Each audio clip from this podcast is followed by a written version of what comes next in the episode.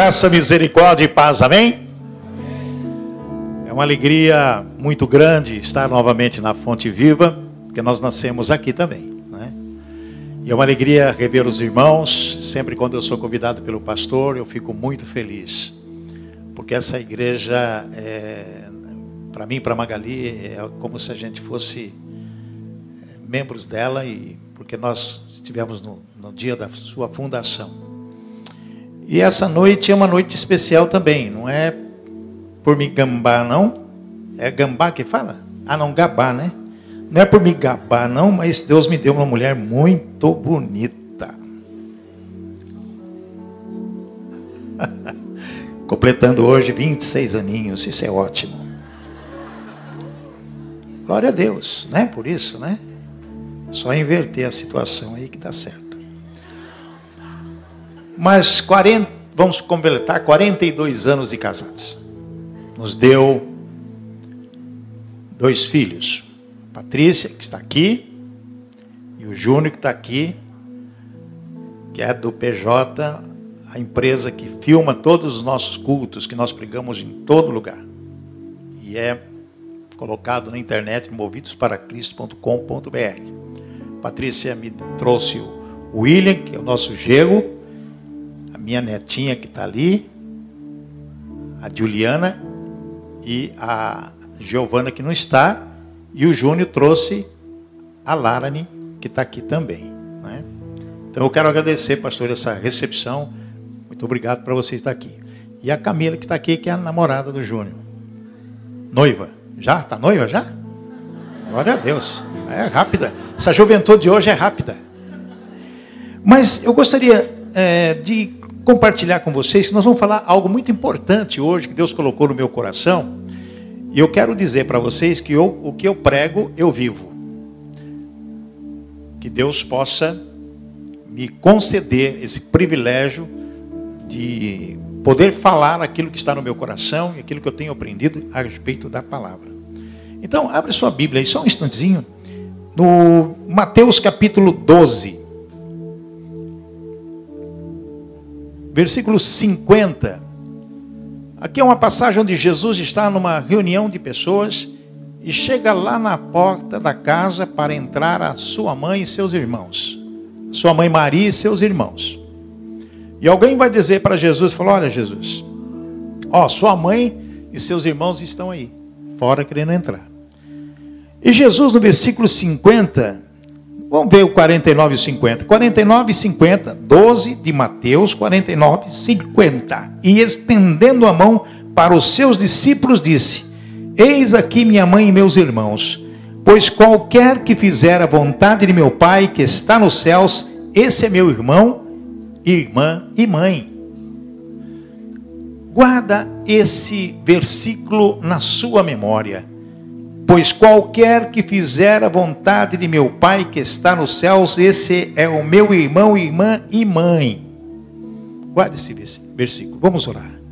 Nosso Deus e Pai, nós queremos agradecer ao Senhor por esse privilégio de estarmos aqui com os nossos irmãos, primeiro para adorar o Senhor, para agradecer ao Senhor e também para que o Senhor fale ao nosso coração, que possamos ouvir a tua voz, não aquilo que queremos ouvir, Senhor mas aquilo que precisamos ouvir. Abençoe cada vida que está aqui nessa noite, que eu seja a boca do Senhor, para que eu possa transmitir a tua verdade. Oramos em nome de Jesus. Amém e amém. Amados, é, nós vamos falar sobre um assunto muito importante. Vamos falar sobre família também. Nós vamos falar sobre algo que tem acontecido no seio da família. Nós somos acostumados a trabalhar com família e receber famílias e conversar com pessoas. Famílias praticamente semi-destruídas. Pessoas que estão com o coração sem saber o que fazer dele. Coração partido, coração dividido. As pessoas estão, muitas famílias estão vivendo amarguradas, entristecidas quase vencidas. Chegando, inclusive, até pensar em separação. Não dá para mim viver com ele, não dá para mim viver com ela. Quando nós temos no dedo aqui a aliança, que é uma aliança que de ouro simbólica de uma união entre duas pessoas, mas quando se vai na presença do padre ou do pastor e se consagra esse casamento ao Senhor até que a morte o separe, então é uma aliança que se faz com Deus. Mas hoje existe uma situação muito interessante. Que as pessoas se preparam para o casamento, é verdade, mas se preparam também para o divórcio. Quantas e quantas vezes eu ouvi falar, nós vamos casar, mas se não der certo a gente separa. E outras pessoas dizem o seguinte: olha, vamos fazer o seguinte, agora tem uma lei aí que é união estável, então nós vamos ficar juntos, vamos morar juntos, vamos ter um relacionamento, podemos até ter filhos, mas nós não vamos nos unir no casamento. Por que casar? Para que casar? Casamento virou fora de moda. Mas não é isso que Deus projetou para a vida das pessoas. Não. Deus projetou uma união permanente. Presta atenção, amados. Deus, quando projetou o casamento, projetou uma união permanente. E características que estão na palavra de Deus somente se houver dissolução através de adultério ou morte. Muito bem, amados.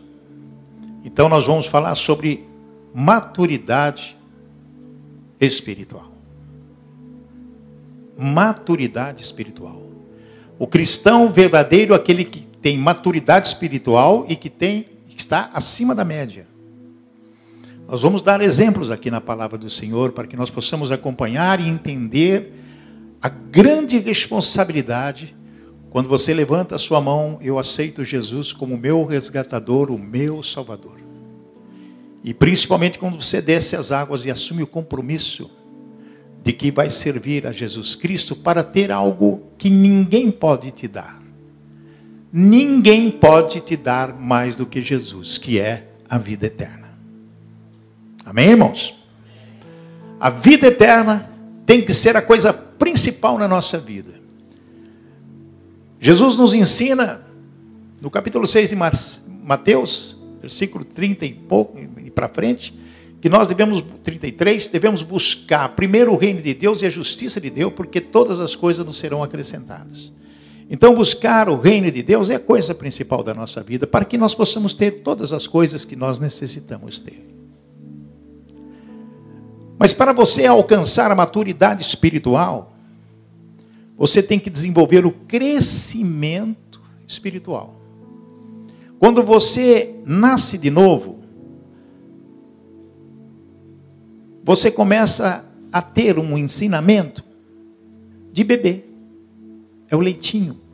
Para você indo crescendo, crescendo espiritualmente e tendo condição de se tornar jovem, mais fortinho ainda e depois adulto. Quando você chega na fase adulto, espiritual, você tem que já estar na maturidade espiritual. É fácil a maturidade espiritual? Não, não é fácil. Chegar lá não é fácil. Depende de pagar um preço que nós vamos aprender essa noite. Quando você começa a entender a respeito das coisas de Deus, a ser ensinada através da palavra, você tem que ter disposição estar disponível e ter um coração ensinável. Porque se você não tiver disposição para aprender as coisas de Deus, se você não estiver disponível para aprender as coisas de Deus, e não tiver um coração ensinável, nada vai acontecer. A igreja poderá se tornar para você um teatro. No teatro nós vamos para ter entretenimento. Eu tenho visitado muitas igrejas e tenho chorado muito porque tenho observado que pessoas vão na igreja para entretenimento. Não tem o que fazer no domingo, não tem o que fazer no sábado, vou na igreja. Pelo menos a gente vai conhecer as pessoas, compartilhar com as pessoas, vamos cantar, vamos louvar, vamos até dançar, abraçar, beijar. Mas sem ter no coração o compromisso com a palavra, com Deus. Outras pessoas vão na igreja como se fosse um círculo pessoa vem e volta, não sai do lugar. Ela está na igreja, mas ela não sai dali. Ela fica ali, ela não cresce. Ela não procura um alvo. Ela fica ali, como um círculo, circulando dentro da igreja. Para ter maturidade espiritual, depois de aprender as coisas do Senhor, nós temos que ter três coisas.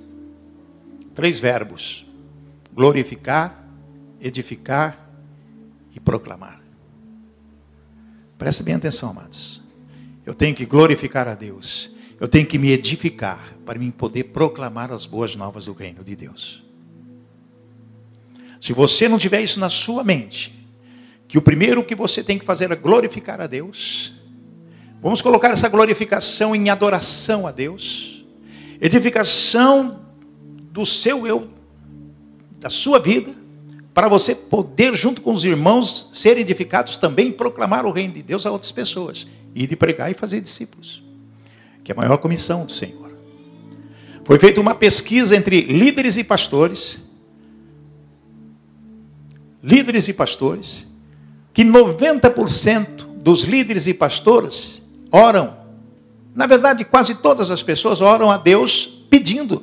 É só pedindo. 90% das orações é pedindo. Quero isso, quero aquilo, quero isso. Senhor, me dá, me dá, me dá, me dá, me dá. Porque tua palavra diz isso, porque tua promessa diz isso, porque diz. 8% agradece a Deus as bênçãos recebidas e apenas 2% adora o Senhor. Então, onde está a glorificação? Vamos inverter essa situação.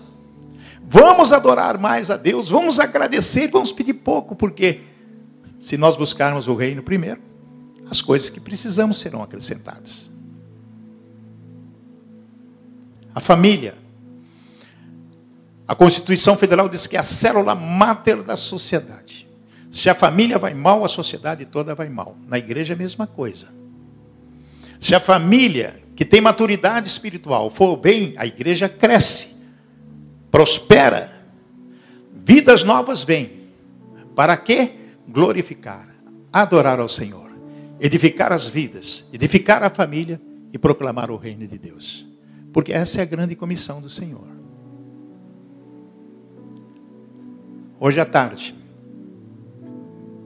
foi muito triste.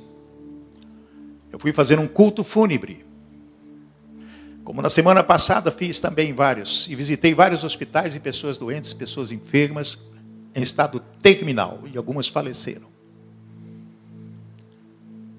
E hoje eu fui fazer o culto fúnebre de uma senhora de 80 anos. Toda a família reunida. Todas alegres, felizes? Não. Olhando para aquele corpo sem vida, uma senhora de 80 anos ali, que passou meses sofrendo de um câncer, e CTI, UTI, UTI, CTI, sofrimento para a família inteira e para ela também. Mas chegou ontem, morreu. A família estava ali, todas elas, filhos, nora, genros, parentes, amigos, chorando. Lembrando da velhinha passada, da vozinha que nós chamamos a vozinha. E nós tivemos a oportunidade de fazer o culto fúnebre. Eu Preguei ali durante 20 minutos. Uma palavra bem forte de fé e de esperança de vida. No final da mensagem, fiz o apelo. Oito pessoas levantaram a mão, chorando, aceitando Jesus como Senhor de suas vidas. Amém, irmãos? Essas pessoas reconheceram que a vida sem Jesus não vale nada. Mas aquela irmãzinha morreu com Jesus, porque ela já tinha aceitado Jesus como Senhor da sua vida, e os demais da família hoje levantaram a mão e falaram: Eu quero esse Jesus também. E para surpresa minha, depois da oração, a família falou: Olha, a filha dela está ali no fundo, deitada na cama. Isso foi numa, numa funerária, numa Pax. Ela está com câncer, estado terminal, a mãe morta a filha no fundo, numa cama, com câncer na cabeça, em estado terminal. Eu falei, ela está aí? Está. Mas está, mas está aí? Está. Ela quer te conhecer e para você orar por ela. Ela veio de São Paulo de carro, para se despedir da mãe e se despedir da família. Viajaram mais de mil quilômetros de carro. Uma senhora em estado terminal estava na cama ali. Eu entrei e vi aquela senhora ali, filha da, da, da vozinha. Fiz a oração e ela estava conversando, falando, com dificuldade, mas falando e entendendo. Fiz o plano de salvação para ela e ela aceitou Jesus como Senhor da sua vida. E ela disse: Posso ir embora em paz agora. Não é a primeira vez que acontece isso comigo. Eu, cada vez que eu visito um hospital, visito um enfermo e oro por aqueles enfermos, alguns são curados, outros Deus leva, nós entendemos que a vida sem Jesus não vale nada. E amados, o que eu vou falar hoje é muito importante, é para ficar guardado no coração. Ouça. Ouvir é diferente de escutar. Escutar entra por um ouvido e sai por outro. Ouvir vem para o coração. E tem que se praticar a palavra do Senhor. Nós vamos falar sobre família. Que o diabo, que veio para matar, roubar e destruir, ele veio destruir a família. Presta atenção. Ele veio destruir a família. Não é de hoje. Não é de hoje. Nós vamos mostrar. O diabo usa pessoas da família para destruir a família. O diabo usa pessoas de dentro da sua casa para mudar o propósito de Deus. Que Deus foi que instituiu a família. Família é um projeto de Deus. E o diabo quer justamente destruir a família e usa pessoas de dentro de casa. Pode usar sua mulher, pode usar seu marido, pode usar seu filho, um jeito, uma nora, alguém da sua parentela, o diabo usa. Então, nós temos que estar alertas. Jesus nos ensina que devemos orar e vigiar para não entrar em tentação. Eu vou falar de quatro mulheres usadas por Satanás para mudar o propósito de Deus. Só quatro.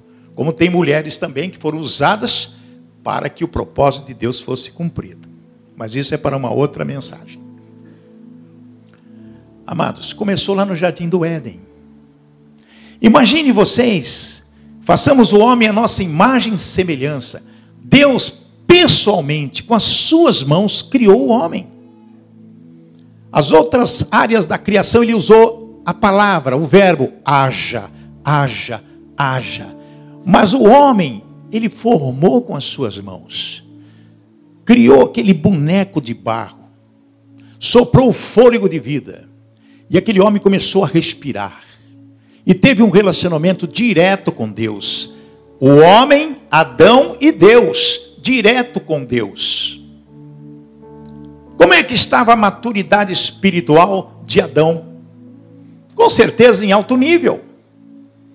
Porque ele tinha contato direto com Deus. Perfeito. E Deus falou para ele: Olha, Adão, tudo isso aqui é teu.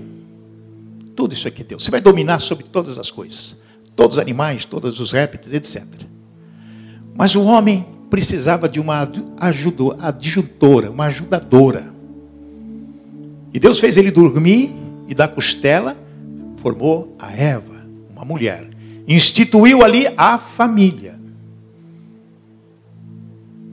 Casal, família. Começa aí.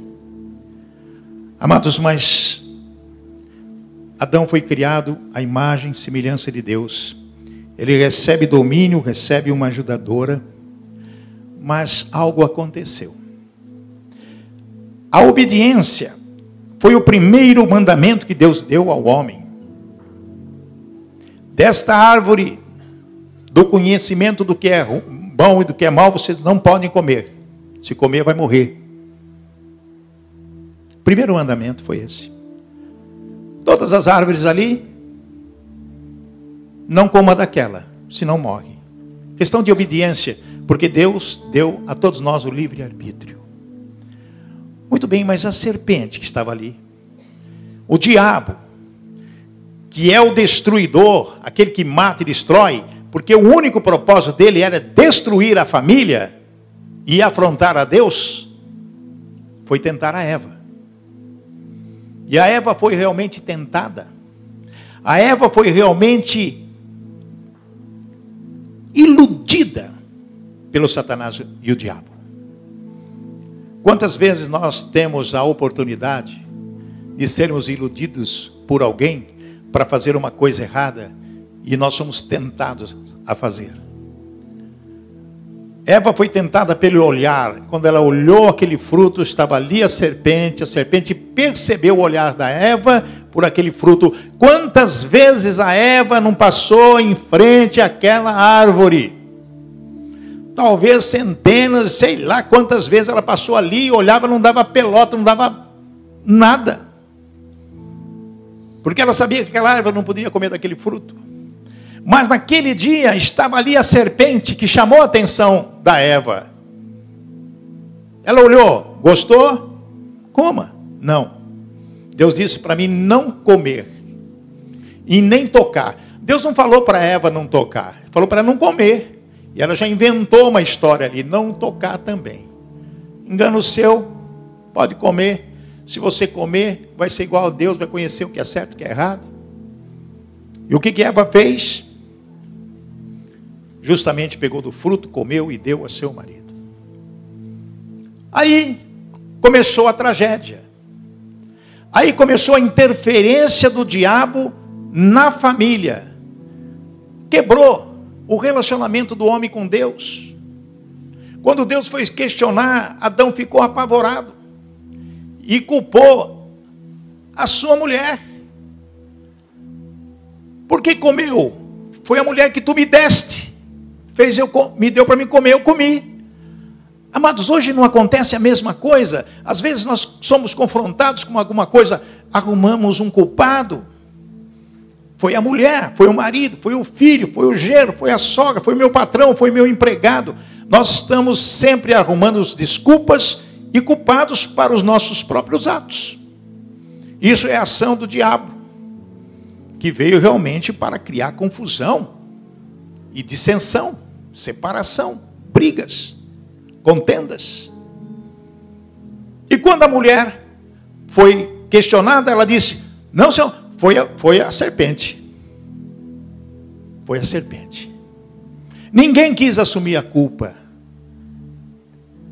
Nós somos inclinados a sempre culpar alguém dos nossos erros. Ficou na natureza humana isso. É pecado. Porque a partir do momento que comeu, foram destituídos da glória de Deus e passaram a ser pessoas o quê? Mortais.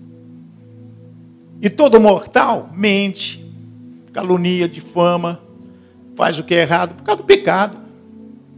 A Eva, a primeira mulher, a primeira esposa, primeira a ser tentada, a primeira mãe. A primeira mãe. A primeira mãe. Nós estamos aqui por causa deles. Por isso que você está aqui essa noite. Lá atrás, Adão e Eva. Porque nós envelhecemos e morremos? Por causa deles. Porque Deus criou o homem para ter vida eterna. Mas por causa do pecado que foi que entrou dentro do homem e da mulher, nós recebemos como herança o salário. O salário do pecado é a morte, diz o apóstolo Paulo. Mas teve consequência isso. Imagine Adão, amados. Adão formado com as mãos de Deus e traiu Deus, desobedeceu a Deus. Se ele que era perfeito e fez isso, que dirá nós? Como que nós ficamos nessa situação? Ele tinha maturidade espiritual, o crescimento dele, não sabemos quanto tempo foi, mas Deus ensinava pessoalmente ele, dê nome aos animais. Olha tudo que eu estou te dando. Olha que maravilha. Maturidade espiritual, estava ele e Deus, ele conversava com Deus e Deus conversava com ele no Éden. Comeu, pecou, bum, caiu. Deus falou para ele: ah, é o que Deus falou para ele. capítulo 3, e versículo 17. E ao homem disse: Porquanto desse ouvidos à voz de tua mulher, e cometes da árvore do que te ordenei, dizendo: Não comerás dela, maldita é a terra por tua causa, em fadiga comerás dela todos os dias da tua vida. Maldição para o homem. Maldita é a terra por sua culpa. Vai sofrer. E diz que vai dar espinhos na terra, abrolhos e comerás das ervas do campo. Uma condenação até morrer, porque vai se tornar o pó. O varão. E para a mulher ele disse, no versículo 16: E a mulher disse: Multiplicarei grandemente a dor da tua conceição, ou seja, da gravidez, em dor darás luz, filhos, e o teu desejo será para o seu marido, e ele te dominará. Antigamente, o homem dominava a mulher, e hoje? Hoje a mulher domina o homem. Né? Inverteu a coisa. O homem se transformou no banana. O que, que ele perdeu no decorrer do tempo? Que nós estamos vivendo em alta tecnologia agora. Que a mulher começa a dominar, teve mais direitos do que o homem. Tudo isso é contra os princípios da Bíblia. A pessoa falou, mas a Bíblia está superada. Isso aqui é coisa de Matusalém. Acabou. Os tempos bíblicos são outros tempos. Hoje nós temos internet, televisão, celular, tem isso, tem aquilo. Aquele tempo não tinha nada disso. Negativo. Não, não. Os princípios, os conceitos são os mesmos. Nada mudou. A Bíblia é atualíssima atualíssima.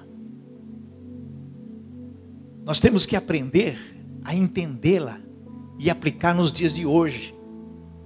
Porque tudo que você vê de tecnologia, televisão, telefone, celular, internet, tudo isso é para que você possa usar com responsabilidade e aplicar na proclamação do reino de Deus. Nós temos hoje, amados, a condição de usar o celular para evangelizar. Agora inventaram o negócio de WhatsApp aí, WhatsApp. Todo mundo tem WhatsApp. E nós que ficamos no púlpito aqui, a gente fica vendo a pessoa só assim, ó. E perguntar para a pessoa o que está fazendo. Não, não, estou é, anotando aí a pregação. Não, está mandando mensagem para quem está lá fora. O corpo está aqui, a mente está lá na rua, ou lá na China, ou sei lá onde. Não está aqui. Interessante que o pastor me fala aqui da tribuna que a casa de Deus somos nós. Se nós somos templo do Espírito Santo, o que, que nós estamos fazendo com aquilo que está dentro de nós, com a casa de Deus? Defraudando a casa de Deus. E se estamos reunidos aqui, aqui é santuário de adoração. O WhatsApp hoje separa famílias. Quando a serpente esteve lá separando Adão e Eva, porque eles ficaram separados. O que Adão deve ter brigado com essa Eva? Imagina o que ele falou para ela, a hora que ele foi expulso do, expulso do, do jardim do Éden. O que, que ele falou para ela? Sua, sua isso, sua aquilo. Já veio o pecado, já veio a besteira, já veio os palavrões também. Eu acho que todos esses palavrões que nós conhecemos, que vocês ouvem as pessoas falar, começou lá no Jardim do Éden. Ele falou tudo para ela. E foi passando de pessoas em pessoa. Ué, só pode ser. O primeiro homicídio não aconteceu lá? Quando Caim ficou com a marca. O que, que as pessoas falavam para ele? Xingava ele de tudo quanto é nome. O diabo está usando o celular para destruir a família, para não deixar mais a família viver em união. Sabe como? WhatsApp. A esposa na cozinha fazendo o almoço, o marido no quarto assistindo televisão, ela manda um WhatsApp para ele: Bem, o almoço está na mesa. Ele já vou, está terminando o filme. Filho, onde você está? Ô oh, mãe, estou aqui na rua. Ô oh, filho, onde você está? Estou aqui, não cheguei ainda. Não se conversa mais. Agora inventaram uma cama chamada King Boxer. Ela tem 3 metros de largura. A esposa num canto, o marido outra banda. Conversa por WhatsApp. Ficam lá.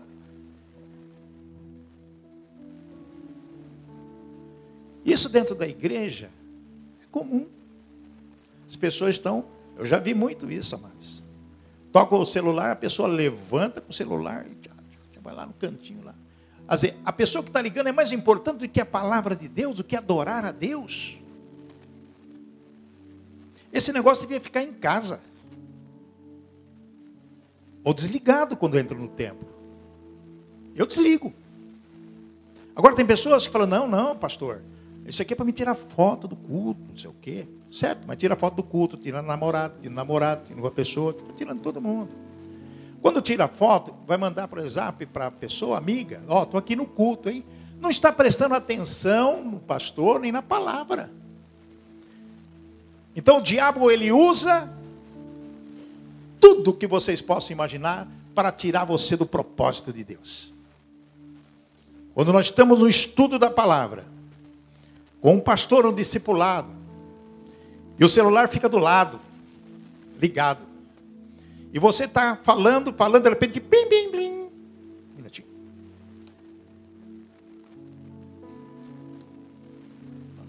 Perdeu o foco.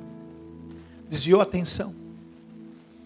Quando você faz uma visita pastoral, quando você faz uma visita a um seu irmão, e é uma visita para edificar a vida dele, isso aqui tem que estar desligado e o dele também. Por que, que o pastor disse, na reunião que vai ter aqui no sábado, o celular vai ficar desligado? Amados, é muito sério. Nós estamos falando de crescimento espiritual e maturidade espiritual. Porque se você não tiver maturidade espiritual, Jesus chega, leva quem tem e você fica. Pode ter certeza que vai ser assim. Maturidade espiritual é estar relativamente identificado com Cristo Jesus e fazer a vontade dele. Como ele disse, a minha família é aquele que faz a vontade de meu pai. Senão não adianta. É sentar, estar na, na igreja, no teatro. Ouvindo o grupo de louvor que cantam bem. Ouvindo as meninas dançando que dançam bem para Jesus. E eu vi o pastor pregar. Porque alguns pastores têm grandes multidões? Porque ele briga, ele fala, ele faz um teatro. O que que se absorve quando a pessoa só se preocupa na performance do grande pregador? Mas quem sabe a palavra não entra no coração da pessoa, porque ela está preocupada com o artista que está lá. Quando eu vou pregar nessas igrejas, porque eu sou famoso de televisão, assim de gente. Eles vão ver o pastor Picarelli? Não, eles vão ver o artista Picarelli. Só que eu já sei disso. Então eu uso a minha, não sei se é fama, o que, que é, meu conhecimento, para inverter a situação e as pessoas aceitam Jesus, porque acaba percebendo que não é o artista, mas é o, o pastor que está falando. Adão e Eva, uma família destruída, que nos complicou todo, todo mundo. Abrão,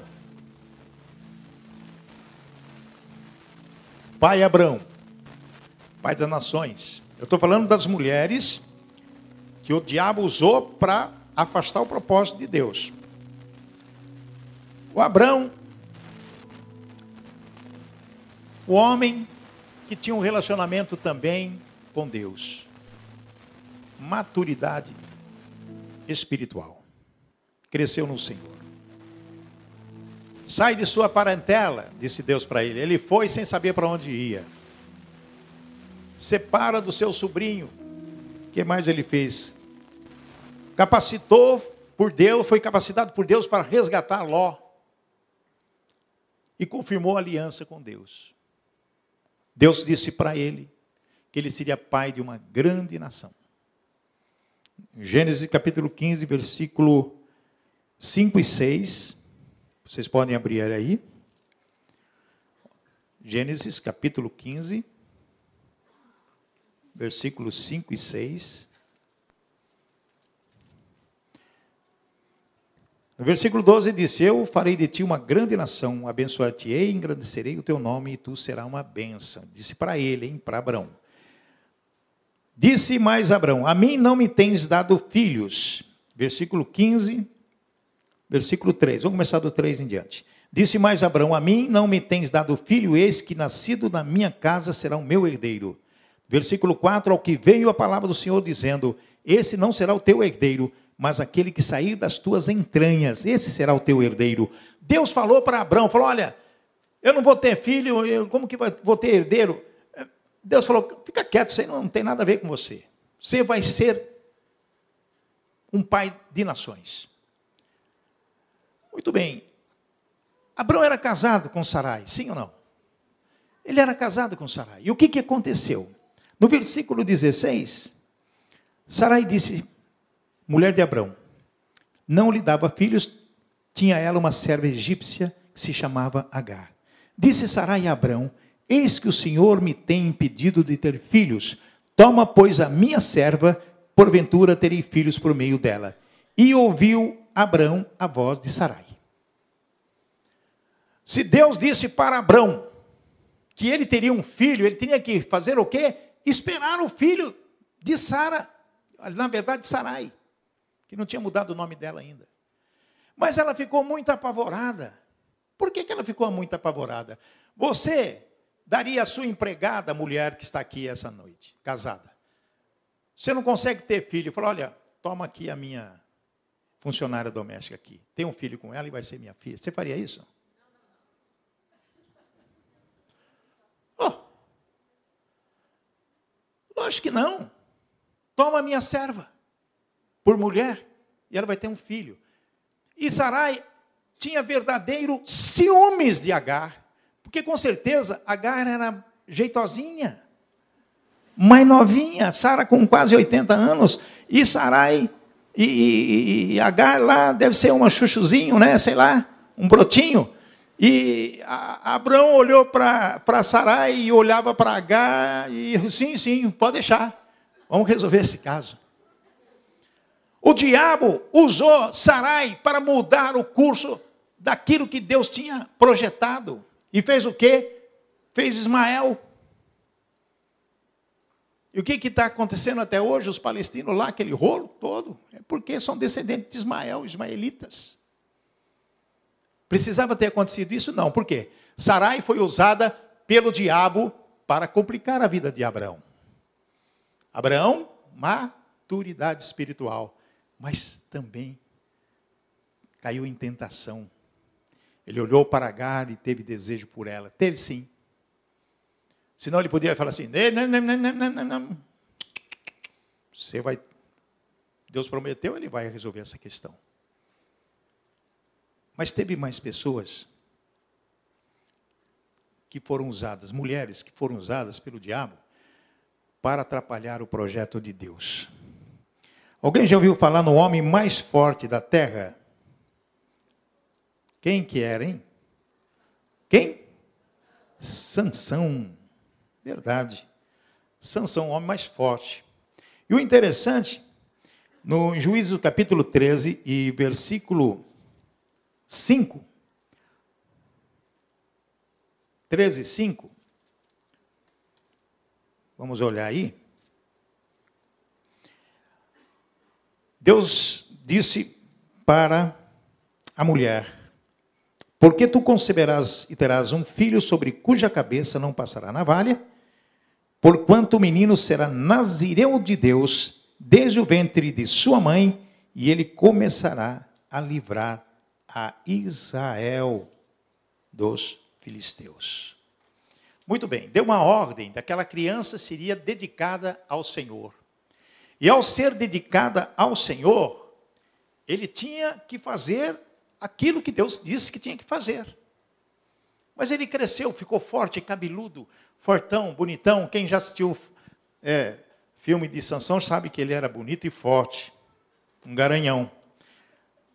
Mas ele tinha um problema, muito sério: mulherengo. Ele não podia ver uma prostituta que ele dava em cima.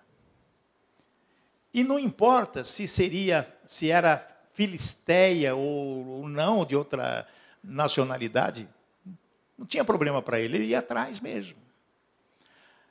Esse foi o problema de Sansão. Se ele é um homem, de acordo com aquilo que Deus tinha determinado a ele, deu força e vigor a ele para ele livrar Israel dos filisteus, ele tinha que cumprir aquilo mas ele deixou o coração ser levado. Na verdade, quem fez isso foi o diabo. Foi o capeta que colocou uma mulher lindíssima para ele, chamada Dalila. Imagine uma mulher bonita. Imagine uma mulher formosa. Deixou ele completamente com a cabeça virada. Tem duas coisas que vira a cabeça do homem. Não é o pescoço. Ah, o pescoço sim, mas tem duas coisas que tira o homem do foco e até derruba ministérios, que é a mulher e o dinheiro. Dalila fez o que fez, envolveu o Sansão e amando dos filisteus para que ele perdesse a força e ele fosse destruído. O que, que aconteceu? Depois de muitas tentativas para ele falar o, o segredo dele, em Juízes, no capítulo 16, versículo 15, ela disse para ele: Olha só, deitadinha com ele na cama. Disse-lhe ela: Como pode dizer eu te amo, não estando comigo o teu coração? Já três vezes zombaste de mim e ainda não me declaraste em que consiste a tua força. Olha só a sutileza do diabo usando Dalila. Oh, como pode dizer que você me ama? Você me ama? Te amo, meu amor. Como você pode dizer que me ama? Você não conta as coisas da sua força? Você já me enganou três vezes? O que você está pensando? Veja só a sutileza. E diz aqui no texto, e sucedeu, no versículo 16, e sucedeu que importunando-o, ela todos os dias com as suas palavras e molestando-o, a alma dele se angustiou até a morte. Imagine uma mulher falando noite e dia, na tua cabeça. Alguém aguenta?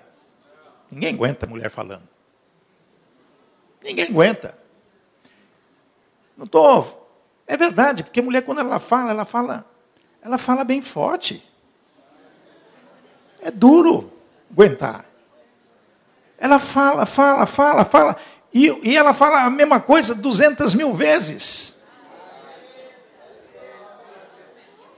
Fala, porque ela quer conseguir aquilo que ela quer.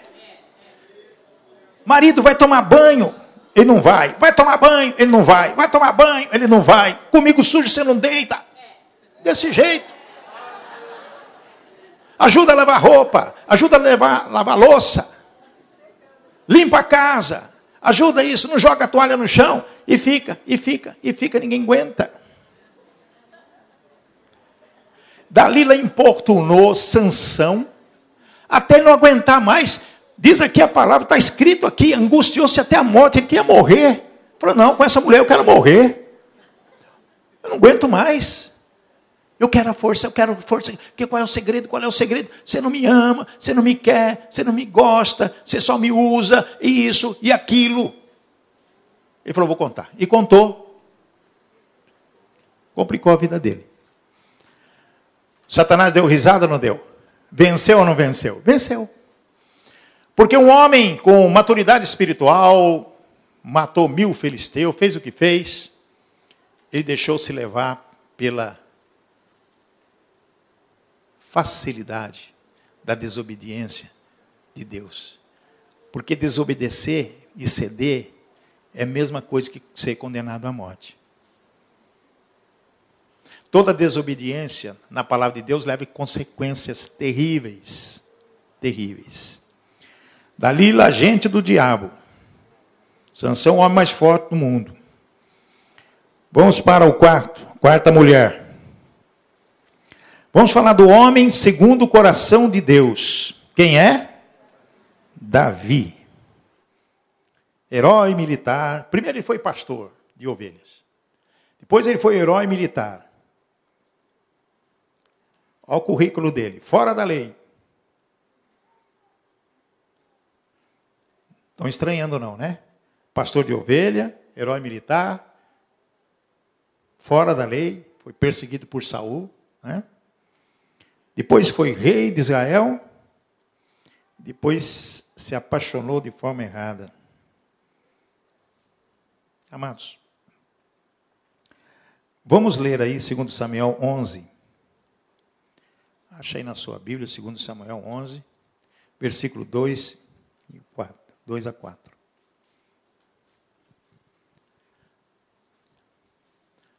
Acharam? Ora, aconteceu que numa tarde Davi se levantou do seu leito e se pôs a passear no terraço da casa real, e do terraço viu uma mulher que se estava lavando. E era uma mulher muito formosa à vista. Bom, vamos parar aí um pouquinho. Quem foi usada pelo diabo? Hum? Betseba, sim ou não? Mas o que, ela tinha que ir tomar banho lá na, na frente de todo mundo? Lá, à vista das pessoas, era lugar de tomar banho. Ela foi conduzida pelo diabo para desviar Davi do foco. De repente, Davi acorda, vai para o terraço e de repente dá uma olhadinha lá de cima, né? E quem ele vê? Betseba tomando banho, jogando aqueles negocinhos, cântaro lá em cima. Não tinha chuveiro naquela época. Com certeza estava um sabonete, que a gente não sabe que tipo de sabonete que era, se era líquido ou não. Estava tomando banho. Mas a pessoa vai dizer assim, mas ela estava no pátio tomando banho? Não. Podia estar num cômodo tomando banho do palácio, mas com a janela aberta. Porque Davi viu. Ele viu e não estava muito longe, não, porque ele viu todas as curvas dela. Ele sentiu na hora aquele desejo, aquela paixão que todo homem tem quando vê um rabo de saia. Se ele não for treinado para mudar a visão dele, ele pode cair em tentação. Estou falando sério, é isso, com qualquer pessoa. A mulher, ela tem algo o pessoal fala que é terceiro sentido. Ela tem menos percepção de ver os detalhes das coisas. O homem ele vê no macro. Ele primeira coisa que olha numa mulher, ele já bate o olhão nela. Não consegue desviar. Ele não consegue. Principalmente se ela for formosa. Não consegue. Ele tem que ser treinado a não olhar. A primeira olhada é descuido. A segunda já é pecado. Pode ter certeza disso. Você não vai impedir de você dar uma olhada. Olhou? Tá bom, mas se você voltar a olhar novamente, é pecado. Já foi lá para o coração o desejo. Precisa tomar muito com isso. Aconteceu isso com Davi. Veja o versículo 4. Coloca para frente aí. Versículo 4. Então Davi mandou que alguns mensageiros fossem buscá-la. Eles a trouxeram. E o que aconteceu, hein? Olha o que aconteceu, gente. Deitou com ela, pois já estava purificada da sua imundície. Ela tinha acabado a sua menstruação. E ela por isso estava se lavando. Olha o que o diabo fez. Deitou-se com ela, depois ela voltou para sua casa. E o que, que aconteceu? Uma tragédia na vida de Davi. Uma tragédia ele se tornou homicida, além de adúltero. Ele chamou o marido dela, falou: Eu quero essa mulher para mim. Ele ficou completamente alucinado por ela. Com certeza perdeu todas as coisas, todos os parâmetros da maturidade espiritual e desceu lá embaixo. Para ele recuperar, levou muito, muito, muito, muito tempo. Amados, o que, significa essas quatro mulheres que foram usadas pelo diabo para destruir a família, o propósito de Deus? Hoje em dia nós temos mulheres maravilhosas que são edificadoras de lar, mulher virtuosa, que para estar na maturidade espiritual, ela precisa renunciar a uma série de situações. O homem para alcançar a maturidade espiritual e glorificar a Deus, edificar a sua vida e proclamar o reino de Deus, ele precisa ceder em muitas coisas. E a melhor coisa que ele vai ceder é algo que nós não podemos deixar de pensar. Abre aí a Bíblia em Romanos, no capítulo 14, versículo 10. Olha só as consequências que nós vamos ter se não tivermos a maturidade espiritual fluindo na nossa vida. 14, 10. Quando eu falo de renúncia de algumas coisas, é preciso pensar nisso. Mateus, Mateus não, Romanos 14, 10. Está aí, ó. Mas tu, por que julgas teu irmão? Ou tu também, por que desprezas teu irmão? Pois todos havemos de comparecer ante o tribunal de Deus. Julgar as pessoas, pré-julgar as pessoas, afasta você do relacionamento direto com Deus. O julgamento não é seu, você tem que amar o teu irmão. Você tem que buscar nele edificar a vida dele e dar a ele aquilo que ele precisa. Nós não podemos nos dissociar daquilo que nós aprendemos com Jesus Cristo. Nós tivemos homens escolhidos por Deus. Se você está aqui essa noite, você foi escolhido por Deus. Amém, irmãos? E se você foi escolhido por Deus, qual é o seu comportamento diante de Deus e diante dos homens, diante das pessoas? As mulheres tentadas por Satanás para mudar o propósito de Deus, elas foram usadas. Você consegue identificar as pessoas que são usadas no dia a dia para tirar você do foco de Deus? São centenas de pessoas que não têm o mesmo caráter que você tem, a personalidade que você tem diante de Deus, como pessoa salva. Senão você vai ficar numa situação difícil. Ter o padrão de Deus é justamente estar de acordo com, com Ele. Abre sua Bíblia aí em 1 Timóteo 4,12. 1 Timóteo 4,12. São três características que nós vamos falar nessa noite para encerrar sobre a maturidade espiritual. Para você atingir essa maturidade espiritual, você tem que estar de acordo com a palavra de Deus. Apóstolo Paulo, falando ao, jovem Timóteo, ele disse: Ninguém despreze a tua mocidade. Você não pode desprezar o momento que você está vivendo agora. A mocidade pode chegar até 60 anos. Depois de 60 já é terceira idade. Então a mocidade é até 60 anos. Amados, mas ser um exemplo para os fiéis na palavra. Então nós devemos ser um exemplo para aquela pessoa que está nos enxergando, está nos vendo. No procedimento, nas nossas atitudes, no nosso comportamento, no dia a dia. Quando a pessoa observa você, o teu comportamento, a tua atitude, você espelha, você representa Jesus Cristo, você tem aquele impacto, aquele padrão de Jesus Cristo, refletindo Jesus Cristo na sua vida, as pessoas vão estar junto de você e querem estar com você. E sentem assim, puxa vida, como é gostoso estar perto de você. Como é bom estar perto de você. Você tem algo, alguma coisa especial que eu fico muito, muito bem com você. Então, no procedimento, no amor, na fé e na pureza. No amor, na fé e na pureza. Vamos ler o Tito para encerrar? Tito, capítulo 2, versículos 7 e 8. Dando continuidade a esse texto. Em tudo te dá por exemplo de boas obras O que é que você está fazendo no dia a dia? Tiago nos diz que a fé sem obras ela é morta. O que, que você está fazendo em benefício do teu próximo no dia a dia? Na doutrina, mostre integridade e sobriedade. Naquilo que você aprende da palavra de Deus, você tem que mostrar o que? Integridade e sobriedade. Tem que ser sério a sua, o seu tratamento com as pessoas de acordo com aquilo que você aprende com a palavra do Senhor. Linguagem sã e irrepreensível. Palavras torpe, de que maneira você vai falar palavras torpes? Falar nome feio, xingar, blasfemar? Não, não pode. Linguagem sã e repreensível. As pessoas têm que ouvir de você somente palavras edificadoras, que edificam a vida das pessoas e com certeza vai edificar a sua também. Para que o adversário se confunda, não tendo nenhum mal que dizer de nós.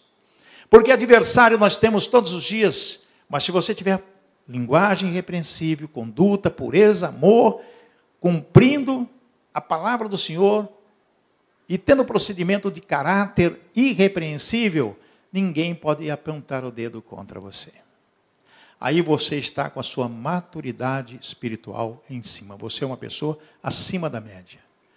Vou dar os exemplos de pessoas acima da média, que foram irrepreensíveis e que realmente tiveram comportamento que o diabo não conseguiu fazer absolutamente nada contra. Noé, Moisés, José e Daniel. Esses homens acima da, da média. O diabo não conseguiu. José foi tentado de tudo quanto é forma, o diabo não conseguiu. Noé, naquela nação corrompida, Deus olhou para ele e falou: É ele, por ele eu vou salvar a humanidade, porque Deus já queria acabar com tudo. Moisés sofreu tudo que vocês possam imaginar, mas ele estava com Deus teve alguns errinhos, mas não aquilo que o diabo fez com que ele destruísse o propósito de Deus na vida. E Daniel também um exemplo para nós. Amados, não há atalhos para a maturidade espiritual. Tem um preço a pagar. E sabe qual é esse preço?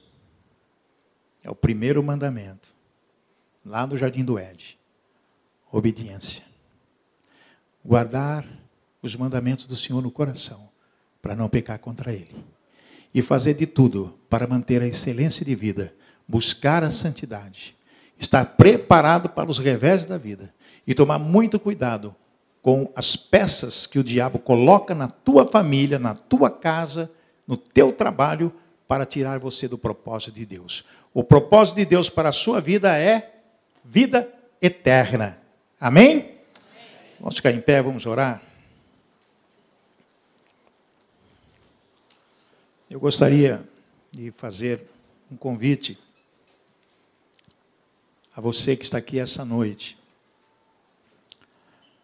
Para ter maturidade espiritual, você tem que nascer de novo e ter um crescimento espiritual para ter aquilo que Deus projetou para a sua vida, que é a salvação. Depois de Adão, Deus mandou Jesus. E é através dele que nós vamos ter essa salvação. Eu, há 26 anos atrás, dia, em outubro vai fazer 27 anos, eu decidi estar com Jesus. Não me arrependi. Foram anos e anos de lutas para chegar onde eu estou. Eu gostaria de fazer um convite para você, que eu gostaria de fazer uma oração especial para que Deus possa abençoar a sua vida. Tem alguma pessoa aqui que gostaria de dizer: Senhor Jesus, eu quero o Senhor na minha vida para que eu possa ter a salvação da minha casa e também da minha vida. Tem alguém essa noite que gostaria de dizer: Ó oh, Senhor, eu quero mudar a minha vida. Na verdade, Deus não muda a vida de ninguém, Deus transforma a vida para melhor. Tem alguém essa noite que gostaria de falar e receber essa oração? Só levantar a sua mão, quero ouvir daqui. Tem alguém essa noite que gostaria de receber essa oração especial e dizer: Senhor Jesus, eu quero. Tem aí alguém? Ok. Vem aqui à frente, quero orar por você aqui, meu irmão. Por favor. Tem mais alguém? Eu não vou ficar insistindo muito, não. Vida com Deus é vida com Deus. Se não quiser, não tem problema. Mas se você tem essa vontade de chegar e falar, eu quero esse compromisso com Jesus. É com Jesus, não é com a igreja, não. É compromisso com Jesus. Eu quero essa vida para Jesus. Tem mais alguém? Vem aqui à frente, por favor. Estou esperando. Por favor. Glória a Deus. Eu vou fazer uma oração. Tem mais alguém? Eu sei que tem mais alguém. Tenha coragem, não tenha vergonha de vir à frente, não. Eu quero orar por você.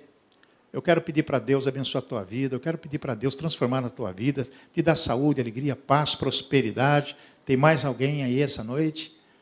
Tem mais alguém que quer dizer, Senhor Jesus, transforme a minha vida? Ok. Então, igreja, vamos levantar as nossas mãos, vamos orar por essas vidas que estão aqui. Nosso Deus e nosso Pai, nós sabemos que nada merecemos de Ti, Pai, mas sabemos que nós precisamos do Senhor. Conforme o Senhor disse, Aquele que faz a vontade de meu Pai, esse é meu pai, minha mãe, meu irmão, minha família. Ó Pai, eu quero que o Senhor escreva o nome dessas pessoas no livro da vida, que elas possam ser transformadas pelo teu amor, que elas possam ser bebezinhos ensinadas para que elas possam viver e crescer no teu espírito, Senhor, e ter a maturidade espiritual para ser mais um que vai glorificar, edificar vidas e proclamar o teu evangelho. Em nome de Jesus, eu abençoo essas vidas.